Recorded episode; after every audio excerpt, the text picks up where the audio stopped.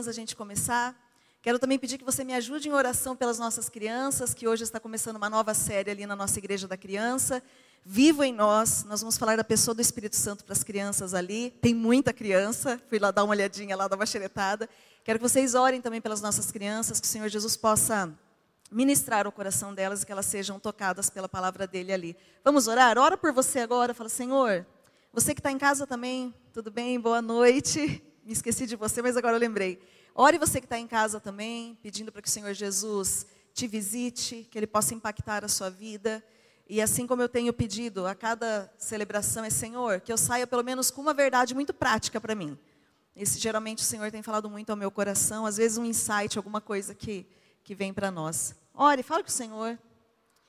Senhor Jesus, nós agradecemos ao Senhor por esse privilégio de estarmos aqui.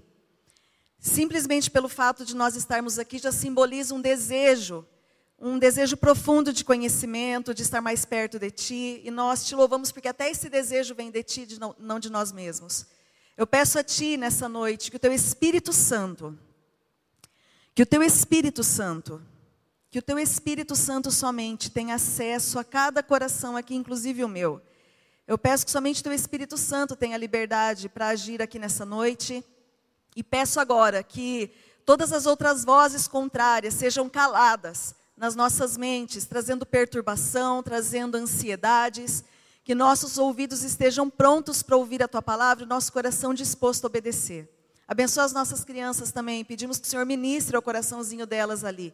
Que a tua palavra possa ser transmitida de uma forma clara e que elas possam ser abençoadas pelo Senhor também. Nós te oramos assim e nós te agradecemos. Amém? Amém. Vamos para a palavra. Nós temos tido uma campanha tão bacana, né, sobre uma vida mais que abençoada. E nós vimos duas chaves aí para uma vida mais que abençoada. A primeira delas é entregar para Deus com fidelidade. Você já deve ter ouvido aqui muito sobre isso. E um texto tão conhecido, talvez se você é novo aqui você vai conhecer agora, mas um texto da palavra de Deus lá no Antigo Testamento, Malaquias 3:10, diz assim: Tragam o dízimo todo ao depósito do templo para que haja alimento em minha casa. Ponham-me à prova, diz o Senhor dos Exércitos, e vejam, se eu não vou abrir as comportas do céu e derramar sobre vocês tantas bênçãos que nem terão onde guardá-las. Amém? Amém. Jesus falou isso no Novo Testamento, mas de uma forma mais, talvez, mais simples. Dá a César o que é de César e dá a Deus o que é de Deus. Então, a nossa parte para com Deus nós temos que fazer, e assim também os nossos impostos, né, a César o que é de César. E uma segunda chave também que nós temos visto muito mais é, com impacto nessa série é o segredo da vida mais abençoada é administrar para Deus com sabedoria. Então eu vou ser fiel e ao mesmo tempo vou, vou administrar tudo, todos os recursos que Deus tem me dado com sabedoria. Romanos 14, 12 diz: Assim cada um de nós prestará contas desse mesmo a Deus. Então, você vai ver aqui nessa mensagem de hoje, assim como as outras, que são muitos textos bíblicos. Então, vai guardando eles aí no seu coração porque a palavra do Senhor é verdadeira, ela fala. Então você vai ver que a gente vai passear muito pela Bíblia nesse pouco tempo que a gente tem aqui. Então, a vida mais que abençoada se sustenta nesses dois pilares. Primeiro, fidelidade e segundo, sabedoria, administrar aquilo que o Senhor Jesus nos dá. E não, a gente não tem dúvida nenhuma que dinheiro e administração de recursos são assuntos espirituais. Olha só que coisa interessante que vai aparecer para você aí na tela. No Novo Testamento, o batismo é mencionado 17 vezes. A igreja, a palavra igreja, aparece em 21 versículos. O inferno, 11. O Hades, 4. O arrependimento, 21 vezes. A vida eterna, 47. Pecado e pecadores, 72 vezes. Espírito Santo, 27 vezes. E existem 90 passagens sobre o dinheiro. Se existem tantas passagens assim, é porque Jesus e os outros autores queriam comunicar algo ao nosso coração e algo de extrema importância. E quando a gente fala de dinheiro, muitas vezes é normal a gente sentir um pouco de. Alguma coisa mexe muitas vezes no nosso coração, talvez devido à maneira que outras igrejas lidam com dinheiro. Talvez você tenha, você pense em dinheiro, você já pense em algumas determinadas igrejas que só falam sobre isso. Então, não sei, talvez o que causa o incômodo dos nossos corações, talvez nós mesmos, enfim, não sei, né, o que pode causar um, um certo incômodo no seu coração. Mas olha só, a generosidade de reais discípulos sempre gera revolta e repulsa em religiosos que seguem a doutrina de Mamon como seu Deus. Como vocês sabem, a palavra de Deus diz que o mamão é um Deus, o Deus do dinheiro. E também nos diz que nós não podemos servir a dois senhores, não tem como servir a Deus e ao dinheiro, pois você amará um e odiará o outro, enfim. E hoje nós veremos a quinta mensagem dessa série, mas eu vou recapitular com vocês as quatro anteriores. Se você perdeu alguma por algum motivo, vai lá no YouTube, no aplicativo, você vai conseguir acompanhar essas, esses outros temas. Olha só. Primeiro, nós falamos aqui, viva com mais impacto e menos estresse. Na segunda palavra, nós ouvimos mais do que um orçamento. Terceira palavra, sempre grato e nunca reclamão. E semana passada a gente ouviu coração feliz, lar feliz. E hoje o nosso tema é o grande lucro. Nós vamos falar sobre uma simples palavra que mexe muito com a gente e eu espero que nós possamos é, viver essa palavra que é o contentamento. A gente vai falar um pouquinho sobre isso hoje. E eu queria muito que você lesse comigo, para você também não ficar aí tão passivo, que você lesse comigo o texto de 1 Timóteo 6, de 6 a 8. A gente pode ler junto, igreja? Com, com ânimo, assim, com alegria? Pode ser? Vamos ler todos juntos? De fato, a piedade com contentamento é grande fonte de lucro, pois nada trouxemos para este mundo e dele nada podemos levar. Por isso, e tendo que vestir.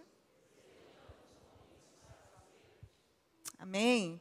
E eu quero parar nesse texto com você um pouquinho para falar de duas palavrinhas aí que me chamou muito a atenção. Então, o primeiro é o lucro. Você fala, poxa, então a piedade é, é grande fonte de lucro, interessante, mas esse lucro que Paulo está falando aqui não é um lucro financeiro, não é um lucro material, porque o lucro de Paulo, como a gente sabe, para ele o viver é Cristo e morrer é lucro, então o lucro dele você vê que não é um lucro financeiro, né? E, e, a gente vê, de que forma que a gente vê que ele não está falando de lucro financeiro? Porque logo em seguida ele já fala, pois nada trouxemos para este mundo e nada vamos levar. Como diz o nosso amigo Jó, no vim ao mundo e no voltarei. Né? A gente não vai levar nada desse mundo. E outra palavra que eu quero frisar com você aqui é a palavra piedade. O que, então, de fato, a piedade com contentamento, a piedade, o que, que seria essa piedade? Então, a piedade quer dizer o quê? Você colocar realmente Deus como prioridade na sua vida. Piedade quer dizer que você vai realmente praticar todas as verdades que você tem ouvido aqui. Amém? Isso é ser um cristão piedoso. E o vocábulo grego é Eusebeia. E olha só, a grande característica dessa palavra é que ela se aponta em duas direções. A palavra que tem isso sempre adora corretamente a Deus e lhe dá o que lhe é devido, mas, além disso, também serve corretamente o seu próximo e também lhe dá o que lhe é devido. Então tem essas duas vertentes, você tanto agradar a Deus como você servir ao próximo. E eu queria ler também esse texto na, na NVT, na versão transformadora, que diz assim: ó, No entanto, a devoção acompanhada de contentamento, é em si mesmo grande riqueza. Agora fala para mim, o que, que enche o seu tanque? Eu, eu fiquei, eu estava preparando essa mensagem, fiquei pensando, o que, que, será que enche o meu tanque? O que, que me deixa, o que, que abastece a minha alma? O que, que me deixa satisfeito, satisfeita? O que, que te gera prazer nessa vida? E eu cheguei à conclusão que assim, o que me deixa contente é estar com a minha família, é, sempre relacionado a pessoas, né? E o que, que gera, o, que, o, que, o que, vem na sua cabeça quando fala assim, o que, que te traz alegria, o que, que enche o seu tanque? Do pastor, o que, que enche o seu tanque, pastor? É ler? Ler, né? Enfim, tem tantas coisas, né, que pode encher o seu tanque. É ser mais ou ter mais? É ser mais, você está crescendo como pessoa, você estar com pessoas ou ter mais? Coisas relacionadas a bens. Enfim. Tem um filme, hoje eu perguntei pela manhã, acho que só umas quatro pessoas tinham assistido, eu indico muito esse filme para você assistir, que se chama Amor por Contrato. Alguém aqui já assistiu? Amor por Contrato? Poucas pessoas conhecem, acho que duas ou três. Olha, vale muito a pena esse filme vocês assistirem. E esse filme fala um pouquinho sobre o que a gente vai falar hoje aqui. Os Jones formam uma família aparentemente feliz. Então tá lá, é a Kate, o Steve e os seus filhos são bonitos, são populares, são confiantes e eles causam muita inveja na vizinhança. Entretanto, essa família não é uma família de verdade. Eles são contratados por uma empresa de marketing e eles são colocados em alguns bairros, em algumas cidades, para gerar mais lucratividade dos seus produtos. Então, eles vão lá com algumas marcas, alugam casas belíssimas, então eles levam um estilo de vida super pomposo, sempre com, com tênis de marca, enfim. E nesse filme Desenrolar da História, você vai percebendo que tudo que eles usam, eles vão instigando as pessoas a quererem usar também. E nesse filme, o que a gente vê dessa estratégia se chama marketing oculto. Olha que interessante. Onde o fim é despertar o desejo de comprar e repetir comportamentos. E eu fui pesquisar essa questão do marketing oculto, achei super interessante, porque a gente não repara muito nisso. Mas todos os filmes têm uma ênfase numa marca de roupa, uma ênfase no sapato de alguém de uma marca, algo, uma bebida que a pessoa está tomando, enfim, a gente vai vendo essas, né, em algum, alguns filmes repetindo algumas coisas. Isso se chama marketing oculto, porque não é explícito, mas você está vendo ali muitas vezes incentivado a adquirir aquelas coisas. E a publicidade, ela evoluiu demais. Né? Antigamente a gente recebia muitos folhetinhos de, de loja de, de, de móveis. Hoje em dia acabou um pouco isso, porque a rede social hoje faz por si só. Né? Mas a publicidade tem como seu objetivo, olha só, fazer com que nos sintamos insatisfeitos com a nossa vida atual. Para o anunciante, o contentamento é o grande inimigo para eles. Os anunciantes sabem que para ter êxito, eles precisam acabar com o contentamento das pessoas. Misericórdia. Eu fui até dar uma pesquisada para ver quantos celulares são lançados por ano, eu não consegui essa informação. Mas você acaba de comprar algo, daqui a pouco já vem algo melhor. Você fala, poxa, o meu não tem tal coisa. Então, o, objetivo da publicidade é realmente lançar, despertar esse desejo de sempre estarem satisfeitos com, com aquilo que a gente acabou de comprar. Esse é o objetivo da publicidade. Rick Warren diz algo para a gente aqui: autoestima e patrimônio não são sinônimos. Autoestima e patrimônio não são sinônimos. A vida cristã piedosa, como a gente viu, é de grande é, lucro, segundo o apóstolo Paulo. E, infelizmente, quando a gente é bombardeado por publicidade, a gente acaba comprando tanta coisa, tanta coisa, que a gente acaba nem usando. Eu falo por mim, a gente acaba né, comprando tantas coisas, tanta quinquilharia que a gente coloca em casa, e muitas vezes as nossas compras são para suprir alguma insatisfação pessoal, alguma insatisfação relacional ou na vida emocional afetiva. Quem aqui já comprou alguma coisa, com certeza que depois falou, poxa, eu nem precisava disso. Quem aqui já passou por isso? O, o pastor Ricardo, uma vez, ele comprou um livro e ele, eles mudaram sua capa, né? era o mesmo conteúdo. Ele falou, viu, que absurdo isso. Fizeram outro livro, mas era o mesmo conteúdo que ele já tinha. Então, muitas vezes a gente faz algumas compras que a gente depois se arrepende, porque a gente comprou numa hora que né, a gente não estava muito bem. Quando você coloca Deus como sua maior prioridade, você ganha contentamento e paz. Por isso que Jesus nos deixou uma grande promessa. Olha só, a gente conhece muito esse texto. Decore salteado, a gente usa demais ele, que é Mateus 6, 33 a 34, que diz assim: Busquem, pois, em primeiro lugar o reino de Deus e a sua justiça. Nossa, que coisa linda, é verdade. A gente tem que buscar primeiro o reino de Deus. Porque todas as coisas lhe serão acrescentadas. Portanto, não se preocupem com o amanhã, pois o amanhã se preocupará consigo mesmo. Basta a cada dia o seu próprio mal. E quando Jesus fala assim, ó, busquem, pois, em primeiro lugar o reino de Deus e todas essas coisas lhe serão acrescentadas, um pouquinho antes ele estava falando sobre as nossas necessidades básicas. Com o que comer, como que vestir, com o que beber. E Jesus fala para a gente, para a gente não se preocupar com essas coisas, porque tudo isso Ele vai nos dar, Ele vai suprir todas as nossas necessidades. E a comparação tem um grande inimigo. A comparação, o contentamento tem um grande inimigo, e esse inimigo se chama comparação. Comparação. E eu me peguei muitas vezes comparando as minhas situações com outras situações. Eu falei, olha, eu fazia isso e nem, nem estava percebendo nisso. Como isso é sutil. E poucas coisas tem o poder de afetar o nosso contentamento e a nossa alegria, a nossa gratidão naquilo que a gente faz com uma comparação. Muitas vezes a gente se pega, principalmente rede social, se comparando com algumas situações. E isso tira, isso mata a nossa alegria, isso mata a nossa gratidão. Esse hábito de comparar a nossa vida com a vida de outras pessoas. Muitas vezes a gente compara os nossos filhos com os filhos dos outros. Olha, eu queria que minha filha fosse igual a fulana de tal. Lógico, a gente vai admirar algumas pessoas. Eu admiro muitas meninas daqui. Eu falo, olha, eu queria muito que a Suzana seguisse né, esse mesmo exemplo tal. Mas não dessa forma. Então a gente acaba desvalorizando os nossos né, em, em, virtude de outros. Muitas vezes comparando uma casa com a do vizinho, o carro, enfim, até o próprio casamento. A gente acaba comparando nosso casamento achando que o casamento do outro é muito melhor. Mal sabe, né? Entre quatro paredes o que, que acontece. A comparação abre porta para um pecado muito feio. E esse pecado se chama inveja. E essa inveja, para a gente ter uma noção, até que ponto que ela é feia, por inveja, os fariseus, por inveja, eles, é, os religiosos entregaram o Rei dos Reis, o Senhor dos Senhores, para ser morto. E o sentimento ali usado foi a inveja. Tem um versículo que vai aparecer para vocês. Olha só. Vocês querem que eu solte o rei dos judeus? perguntou Pilatos, sabendo que fora por inveja que os chefes dos sacerdotes lhe haviam entregado Jesus. Por inveja. Inveja. Satanás, quando mobiliza um grupo para ir contra o rei dos reis, ele vai usar bem a inveja. Olha para vocês verem como a inveja é algo muito perigoso. A comparação é um terreno muito perigoso, escorregadio, que pode causar em nós, muitas vezes, ressentimento, mágoa, inveja, desânimo, orgulho, vaidade, e isso é pecado. Muitas vezes a gente se volta até contra Deus, né? Poxa, Deus, eu tenho andado tão certinho e a outra pessoa, né? Eu já ouvi muito isso. Muitas pessoas falam assim: nossa, mas ele tá, faz o tanto quanto eu e está muito mais abençoado. Isso é pecado.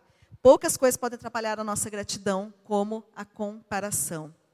E olha só, guarde isso, a sua vida. A gente não é um jargão não, tá? Porque a gente às vezes fala isso vira uma coisa tão blá blá blá, mas a sua vida é incomparável. A minha vida é incomparável simplesmente porque nós somos únicos. Nós somos únicos, nós somos seres únicos, criados com perfeição pelo nosso Deus. Então guarde isso, tá bom? Não como jargão, mas a sua vida, você que está aqui nessa noite, você que está em casa, a sua vida é incomparável. A sua vida é única. E Hebreus 12, 1 fala um pouquinho sobre uma corrida, que cada um tem a sua corrida. E ele nos, no, nos exorta a correr essa corrida que nos é proposta com perseverança. Então, nessa corrida ali, a gente está correndo juntos.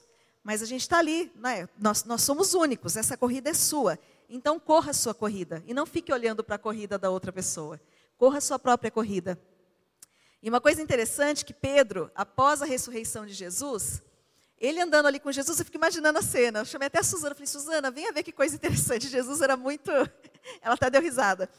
Jesus ali caminhando com Pedro, batendo um papo tal, daí falando sobre como seria, né? Imagina que Jesus estava falando para ele: olha, logo, logo eu vou voltar para o céu, enfim, como vai ser. Imagina que o papo era esse.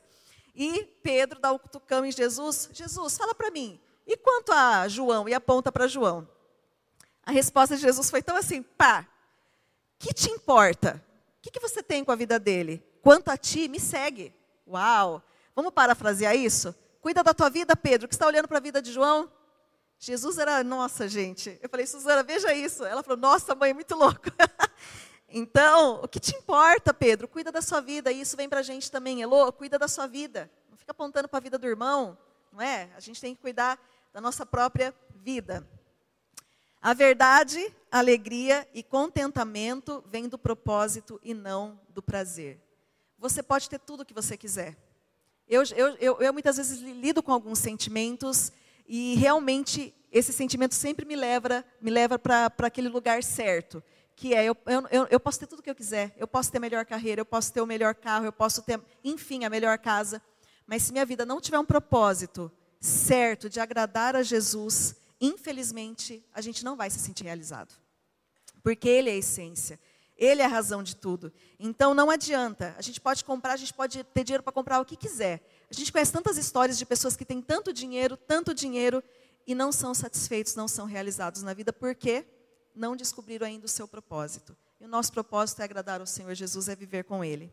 Então, o maior inimigo para o contentamento é a comparação, que vai gerar inveja, mas a grande chave para o contentamento é a adoração, é um coração grato por aquilo que você já tem. É um coração grato, um coração agradecido por tudo que o Senhor tem feito. E isso vai gerar satisfação. Vamos ler juntos o Salmo 103? Porque isso aí vai ser uma palavra sua para Deus, tá bom? Vamos ler juntos? Vamos lá? Bendiga ao Senhor a minha alma e não se esqueça de nenhuma de suas bênçãos. É Ele que perdoa todos os seus pecados e cura. Bendiga ao Senhor a minha alma, somente a Ele, bendiga ao Senhor a minha alma. Deus criou uma natureza tão linda para a gente, né? Eu sou muito fã da natureza, assim. Eu, eu procuro, até tem um casalzinho de maritaquinha que está morando em casa. Eu vou lá ver elas toda noite, eu fico vendo o que elas estão fazendo, tal. Quero dar um jeito de dar pãozinho para elas. Eu tenho, eu gosto muito dessa questão da natureza, de ficar cuidando de planta, porque Deus é, Deus é tão perfeito e Deus fez tudo isso para a gente, toda essa natureza linda. Deus fez tudo isso, sabe por quê? Porque ele, ele, ele ama satisfazer a gente. Ele ama satisfazer, nos satisfazer com coisas boas. Esse é o propósito dele, tanto é que ele enviou o seu próprio filho para morrer por nós. Imagine as outras coisas. Se ele não tem prazer em nos abençoar. Mas olha só, ele só estará livre para fazer isso quando o seu coração não estiver preso a essas coisas, quando o seu foco não for essas coisas. Aí sim, ele vai te abençoar de uma forma como você nunca imaginou. Um homem ou uma mulher de fé não pode ter o seu coração adorando e servindo a duas coisas ao mesmo tempo. Como a gente tem ouvido aqui, não tem como. Então, que realmente a nossa devoção, que a nossa piedade estejam totalmente voltadas para Jesus e para o reino dele. Eu queria agora com vocês falar rapidinho aqui. A gente vai estar tá, é, falando um pouquinho do Salmo 1, mas eu não vou ler ele agora porque a gente vai ler ele em vários, em vários pontos aqui e a gente vai estar tá lendo juntos, tá bom? Então eu quero que você me, me ajude, vou fazer mulheres, depois homens, enfim. Então, olha só, o contentamento é o grande lucro desta vida, porque, primeiro, você encontra a segurança da real felicidade. Eu vou pedir para as mulheres lerem esse, pode ser, irmãs? Vamos lá? Lá no Zoe, eles leem com alegria. Falam, meninas, eles fazem maior disputa, grita, aquela coisa toda. Então vamos lá, vamos ler as irmãs comigo, vamos lá? Como aquele que não segue o conselho dos ímpios, não imita a conduta dos pecadores, Como é feliz aquele que não segue o conselho de pessoas que não conhecem a Jesus. Como é feliz aquele que não imita a conduta das pessoas que não têm um relacionamento com Jesus. Agora, o segundo, você desfrutará do prazer de viver sob a lei de Deus. Agora eu vou pedir que os homens leiam esse versículo. Pode ser? Vamos lá? Um, dois, três e.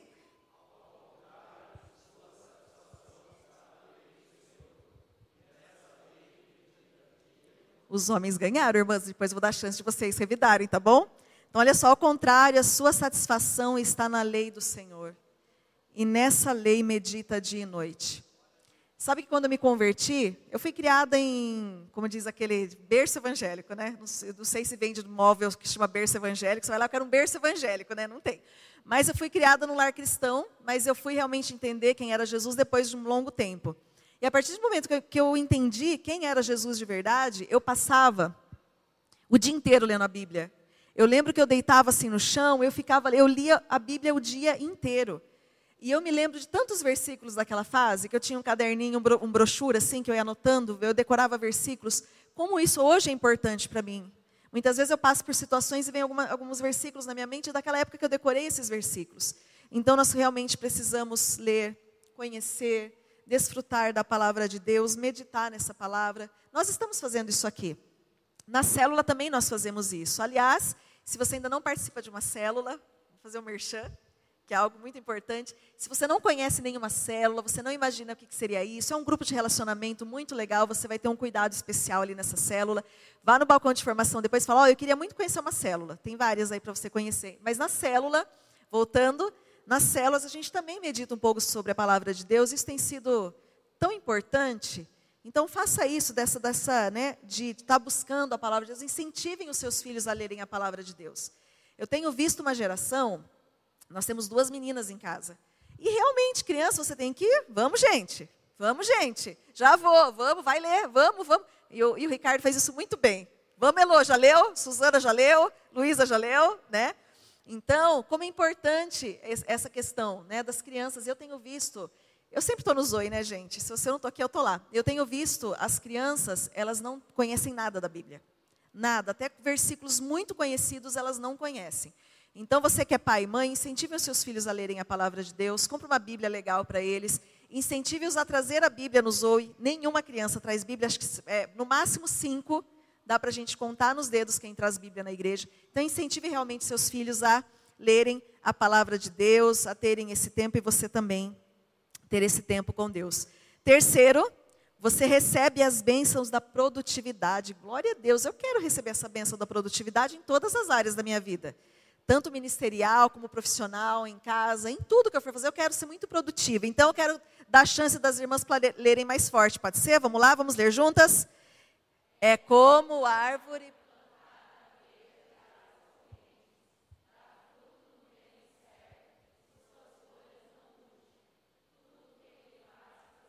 Aleluia! Você acredita nisso? Tudo que você vai fazer vai prosperar se você estiver andando de acordo com a palavra de Deus, amém? Eu acredito muito nisso. Eu tenho tido o hábito agora de mexer com planta. Eu sempre gostei, né? Mas agora eu podo, eu fico lá mexendo. E, gente, como é incrível você ver as coisas frutificando. Como é incrível você ver esse processo. E é isso que Deus, Deus quer fazer com a gente. Ele quer que a gente dê frutos. Ele quer que a gente frutifique. Ele quer que a gente prospere. Ele quer que a gente cresça. Deus ama satisfazer os seus filhos com coisas boas. Deus ama. Deus ama. Deus quer nos dar o melhor. Mas quando o nosso coração não estiver totalmente preso a isso, Deus vai fazer. Deus não quer que você, Deus quer que você possua prosperidade e não riqueza. Sabe por quê? Prosperidade tem a ver com toda a sua vida, com o todo. Deus quer que você seja próspero no seu casamento, com na criação dos seus filhos. Deus quer isso para você que está em casa. Deus quer a sua prosperidade. Deus quer nos fazer prósperos. Disse Jesus: Meu Pai é glorificado pelo fato de vocês darem muitos frutos, e assim serão meus discípulos. E esses muitos frutos aqui têm a ver com você ser um impacto na vida de outras pessoas, vocês frutificarem no seu trabalho, vocês frutificarem onde quer que vocês estejam. O Senhor Jesus quer dar frutos. Quem é que é líder de célula? Levanta a mão aí. O Senhor Jesus quer fazer frutificar a sua célula. Ele vai fazer. Ele vai fazer, porque o nosso Pai é glorificado quando a gente dá fruto. E o Senhor Jesus vai fazer isso. Se você tem andado com Deus, testemunhe daquilo que Ele tem feito na sua vida. O Senhor Jesus vai te dar frutos. Ele vai dar frutos para a nossa igreja. Deus é, Deus é glorificado com resultados e não somente com conversinhas tolas. Então, Deus é glorificado com resultados. Quem tem dinheiro e não tem propósito acaba se perdendo em torno do seu único valor, o dinheiro. Então, não adianta nada você ter dinheiro e não ter propósito, não tem valia nenhuma. Agora, se você, Deus tem te abençoado e que Deus te prospere, irmão, de verdade, você que tem uma empresa, ó, que Deus eleve seus clientes, que Deus te abençoe poderosamente para que você possa usar esses bens com o propósito de abençoar pessoas. Amém? Eu profetizo de verdade sobre a sua vida, que Deus abençoe a sua empresa, que Deus abençoe os teus negócios, que você que é um empresário, que o Senhor Jesus derrame nessa semana tanta coisa sobre a sua vida que você vai até assustar, que você não dê conta de fazer tudo, tudo aquilo que ele vai te dar. Amém? Você que é empresário, receba isso. Quarto, você define e redefine os seus relacionamentos, versículo 4 e 5. Não é o caso dos ímpios, são como palha que o vento leva. Por isso os ímpios não resistirão no julgamento, nem os pecadores na comunidade dos justos. E o último, você discerne a direção de Deus para os seus caminhos. Eu queria que todos nós lêssemos esse versículo para terminar esse Salmo 1. Vamos ler todos juntos? Pois o Senhor aprova o caminho dos justos Todo caminho sem Deus, no final, do, o destino é perdição e destruição. Não tem como. A gente tem visto tantas histórias de jovens tragicamente morrerem tão cedo, tantas coisas, um final de destruição, um final de morte. E nós não queremos viver assim, nós queremos viver realmente na bênção, que a bênção de Deus esteja sobre o nosso caminhar, amém? Que a bênção de Deus esteja sobre a sua família, que a bênção de Deus esteja sobre os seus filhos, sobre os seus negócios, sobre os seus animais de estimação. Que seus animais sejam bênção e não destruam sua casa como a minha tem destruído. Mas ela agora a gente vai chegar, vai orar com ela, a gente vai conversar, olha, né? A gente precisa realmente fazer o um trabalho com a nossa cachorra, na Júlia, socorro. É, é uma benção, mas nós amamos ela de coração. Mas enfim, que os nossos animais também sejam, pertençam a Jesus em todos os seus caminhos. E eu queria finalizar aqui. É, Conta-se a história de um pastor que estava fazendo o velório de uma senhora muito rica. E quando eu vi essa história, eu lembrei daquela velhinha do posto ali da vila. Quem lembra daquela velhinha? Gente, eu lembro dela, ela trabalhou, nem sei com quantos anos ela morreu, alguém sabe? Acho que ela foi quase 100 anos por aí, né? Que ela estava é, ela tava bem velhinha. Eu lembrei dela. 40? Então, esse pastor realizando o funeral ali de uma senhora muito velhinha, muito rica, muito rica mesmo, chegou um curioso e pergunta assim, pastor, e aí, pastor, quanto que ela deixou? Ela deixou muita coisa? Para quem que ela deixou? Que tem sempre esses curiosos, né? E o pastor vira para ele e responde simplesmente assim: ela deixou tudo. Simplesmente ela deixou tudo. E isso é uma perspectiva que a gente tem que levar em conta. A gente tem que levar em conta esse nosso estilo de vida econômico. A gente precisa realmente pensar nisso. Pois os bens, tudo que a gente tem, são bagagens que a gente está carregando aqui na terra, que vão ficar aqui. Nós não vamos levar nada, elas não estarão com a gente na eternidade. Então, eu creio que é sensato nós não carregarmos muito peso nessa viagem.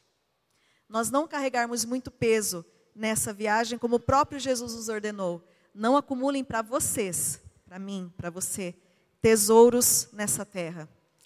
Vamos tirar o egoísmo, né? Esse você, né? Dá, dá essa conotação de egoísmo. Então, vamos tirar esse você. Não acumule para você tesouros nessa terra. Jesus nos manda, nos manda acumular tesouros no céu. Onde a traça, onde a ferrugem, onde ladrões não mexem, Jesus nos manda acumular tesouros no céu. Daqui a 100 mil anos, esse carro que a gente tem hoje, acabou, virou pó, virou poeira. Mas as almas que as almas que você vai impactar estarão com você na eternidade. De verdade, que a nossa vida possa causar um impacto muito grande naqueles que estão ao nosso redor. Que o nosso estilo de vida financeiro possa causar um impacto grande também nas pessoas que estão ao nosso redor através da nossa doação. Esse é o desejo do meu coração de verdade, que a minha vida, que é o meu esposo, que as minhas filhas, que elas causem um impacto profundo na vida de pessoas, marcando a pessoa de Jesus na vida de outras. É o maior desejo do meu coração. Que as minhas filhas vão muito além de onde eu fui. E a gente tem trabalhado por isso. Que Jesus as abençoe, que Jesus abençoe os seus filhos, que eles possam ver através da minha vida e da sua vida Jesus realmente sendo o primeiro lugar que eles possam ver através da nossa vida essa piedade, essa devoção ao, ao reino, ao evangelho, ao corpo de Cristo, à igreja. E que a gente possa impactar as pessoas da nossa família, os seus professores, os seus filhos, no seu trabalho, onde quer que você esteja, que você seja um impacto, que você marque a pessoa de Jesus na vida de outras, através da sua vida. Então, qual deve ser a nossa postura diante das coisas materiais? Elô, então não vou comprar mais nada? Não. Paulo responde isso para a gente, como a gente leu, tendo o que comer e o que vestir, esteja com isso satisfeitos. E esse, esse vestir, a gente vai, vai colocar a casa aqui, habitação, tá bom? Então, tendo o que comer, o que vestir, onde morar, estejam nisso satisfeitos. Coisas luxuosas não são necessárias, mas o suprimento das necessidades, sim. E essas eu tenho certeza que nunca faltou para a sua vida. Você pode dizer um amém? Tenho certeza que todas as suas necessidades básicas o Senhor Jesus tem suprido. E para essas também, quanto ao que comer, quanto ao que vestir, essa preocupação que a gente tem, Jesus também nos deixa um recado que vai aparecer aí para vocês. Portanto, a gente já leu, mas eu quero ler de novo, tá? Portanto, não se preocupem dizendo o que vamos comer, ou o que vamos beber, ou o que vamos vestir. Irmãos, não tem problema você se planejar, tá? Ah, então não vou nem me preparar para o domingo, o que der a gente come. Não, não vou me preocupar com o que eu vou comer. Não, tá? Mas é, o que vamos comer, o que vamos beber, o que vamos vestir, pois aos pagãos que correm atrás dessas coisas. Mas o Pai Celestial sabe que vocês precisam delas. Busquem, pois, em primeiro lugar o reino de Deus, a sua justiça, e tudo, todas essas coisas lhes serão acrescentadas. Portanto, não se preocupem com o amanhã, pois o amanhã se preocupará com ele mesmo. Amém? Amém. Glória a Deus. Amém. E eu quero passar um vídeo para vocês, um vídeo de uma senhorinha que chama Dona Mariquinha. Esse vídeo me impactou muito. Eu quero que você assista, não sei se você conhece a Dona Mariquinha, não é aquela música, tá? Tem uma música, não tem? A Dona Maria. Essa aqui é a Dona Mariquinha, eu quero que vocês assistam. Você que está em casa, assiste com a gente também esse vídeo.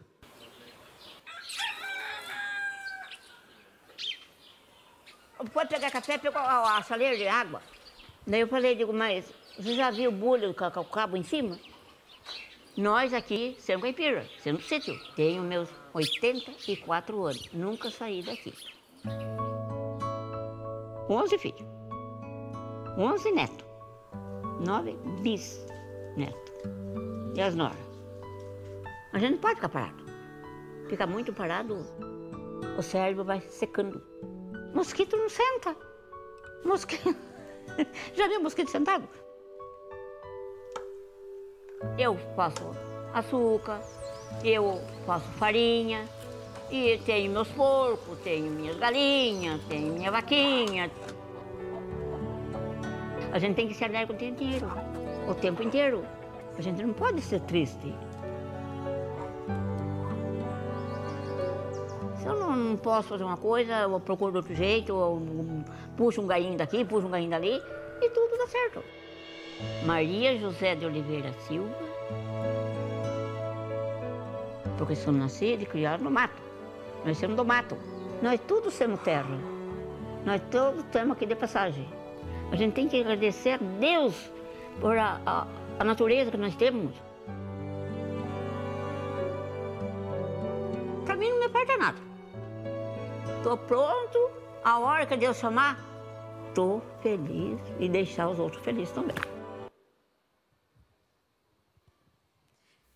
Não estou falando para você largar tudo e para o meio do mato, tá?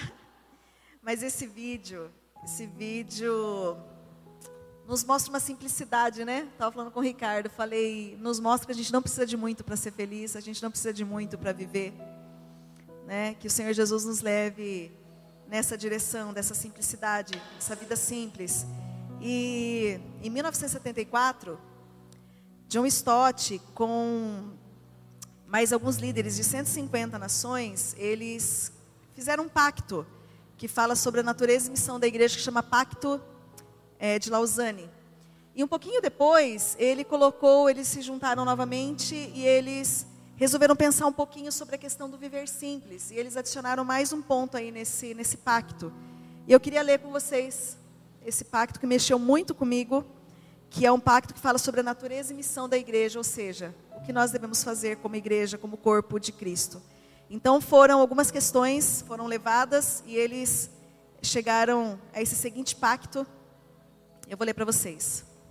Enquanto só alguns de nós fomos chamados a viver entre os pobres e outros a abrir seus lares aos necessitados, todos estão determinados a desenvolver um estilo de vida simples. Tensionamos reexaminar nossa renda e nossos gastos a fim de gastar menos para que possamos doar mais. Não baixamos normas nem regulamentos, quer seja para nós mesmos, quer seja para outros. Contudo, resolvemos renunciar ao desperdício e opor-nos à extravagância em nossa vida pessoal, em, em matéria de roupa, de moradia, de viagens, de templos. Também aceitamos a distinção entre necessidade e luxo, hobbies criativos e símbolos de status vazios, modéstia e vaidade, celebrações ocasionais e o nosso dia a dia entre o serviço de Deus e a escravidão à moda. Onde traçar o divisor de águas Eis o que requer mais reflexão e mais decisão de nossa parte, juntamente com os nossos familiares. Então, que a gente possa realmente fazer um pacto com as nossas famílias, como igreja, de vivermos esse estilo de vida simples, para que a gente possa gastar menos e, e, e investir os nossos recursos de ajudar mais causas, em ajudar mais as pessoas. E eu creio que o Senhor Jesus, a partir do momento que a gente começar a fazer isso, a igreja vai explodir em crescimento, a partir do momento que a gente começar realmente a servir as pessoas que precisam. E como nós falamos aqui, a grande chave para o contentamento é adoração. É simplesmente entender que nada, não é meu emprego, não é meu carro, não é minha esposa, não é, são meus filhos, não é minha casa, não é a minha, minha posição no trabalho, nada pode me satisfazer. Somente o Senhor Jesus pode nos satisfazer satisfazer os desejos mais profundos da nossa alma. Eu não sei você, mas de vez em quando você não se sente, você está em casa, você não se sente muitas vezes só. Você fala, Deus, o que está acontecendo? Talvez o nosso problema é que as nossas forças, os nossos anseios estejam nas direções erradas. A gente precisa realmente voltar os olhos para a centralidade, porque Jesus está no centro de todas as coisas. Quem vive baseado no contentamento de Deus vive com mais impacto e com menos estresse. É o que a gente tem falado tanto. Eu tenho certeza que você quer viver com menos estresse financeiro. Corra sua corrida, ela é diferente de toda e qualquer corrida que você já viveu.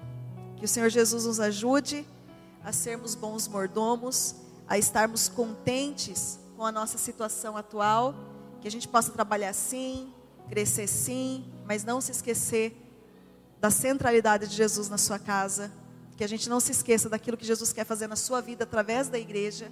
Olha aqui, você que está em casa, você que está aqui. O Senhor Jesus te dotou de um dom. E esse dom é para você usar na igreja, para você usar na sua célula. Então, cada um aqui tem um ou mais dons espirituais. A gente vai falar um pouco mais sobre isso aqui na Bethesda. Então, o Senhor Jesus quer te usar nessa igreja. Ele não quer só que você seja um consumidor, mas Ele quer ver você ativamente envolvido em algum ministério. Nos procure. Se você quiser ajuda, onde servir, né? Enfim, o Senhor Jesus quer te usar aqui nessa igreja, quer te usar onde quer que você esteja. Eu já quero aproveitar, antes da gente orar, quero falar um pouquinho da ação dessa semana. Qual vai ser a nossa ação como igreja, como campanha, o jejum. Olha lá, o jejum vai ser pães. Quem aqui gosta de um pãozinho? Ai, gente, eu tenho problema com pão. Então, essa semana o jejum vai ser pão e a nossa ação, olha só que ação legal, já falando um pouco dessa questão de contentamento, a gente vai desapegar de algumas coisas lá em casa. Então vamos fazer isso essa semana, desapega de sapato, de roupa. Eu, eu tô, tô pronta a desapegar de muita coisa. Então desapega, desapega e você vai trazer aqui para a igreja. No horário comercial ou na outra celebração, você vai trazer e nós vamos doar, enfim. A gente vai dar algum fim muito proveitoso para essas coisas. Então, traz coisas em bom estado, que você tiver lá, brinquedos, enfim. E a gente vai fazer essa semana do desapego. Eu tenho certeza que tirar coisas assim também é bom. Tirar coisas de casa que o Senhor Jesus vai nos abençoar. Eu queria muito orar contigo. Orar encerrando aqui. A gente vai cantar porque, como a gente tem dito, um coração com contentamento é um coração adorador. E como a gente cantou que tudo que a gente tem vem dele, tudo que a gente tem vem dele, tudo. O que você está usando vem dele, a cadeira que você está sentado vem dele, tudo vem dele. A gente vai cantar novamente essa canção adorando de verdade, com alegria. Com alegria, com contentamento, amém? Abaixe sua cabeça, eu quero orar por você. Você que está nos visitando, você é muito bem-vindo, muito bem-vindo aqui nesse lugar. A igreja é o corpo de Cristo, a igreja é constituída de pessoas pecadoras. Eu sou a primeira, mas que estamos aqui juntos no propósito de crescer com Jesus de expandirmos o reino dele aqui neste lugar, em Piracicaba, em outros lugares. Senhor Jesus, obrigado por essa noite. Obrigado pelos meus irmãos que estão em casa. Peço que o Senhor nos abençoe essa palavra tão poderosa que a gente possa se contentar, se alegrar, ó Deus, com aquilo que o Senhor tem dado a nós, se alegrar com a nossa família, com os nossos filhos. Nos abençoa profundamente teu desejo é nos abençoar, nos fazer prosperar, por isso nos abençoa. Abençoa aqueles que estão aqui pela primeira vez, que eles se sintam amados e abraçados pelo Senhor. Nós te pedimos assim e nós queremos encerrar esse, essa celebração, Senhor, te adorando, porque o Senhor é a razão disso daqui, o Senhor é a razão dessa celebração. Por isso, vem, vem, Senhor, e traz alegria para nós. Que essa semana seja uma semana de vitória, uma semana de bênção, uma semana de desapego, em nome de Jesus. Amém.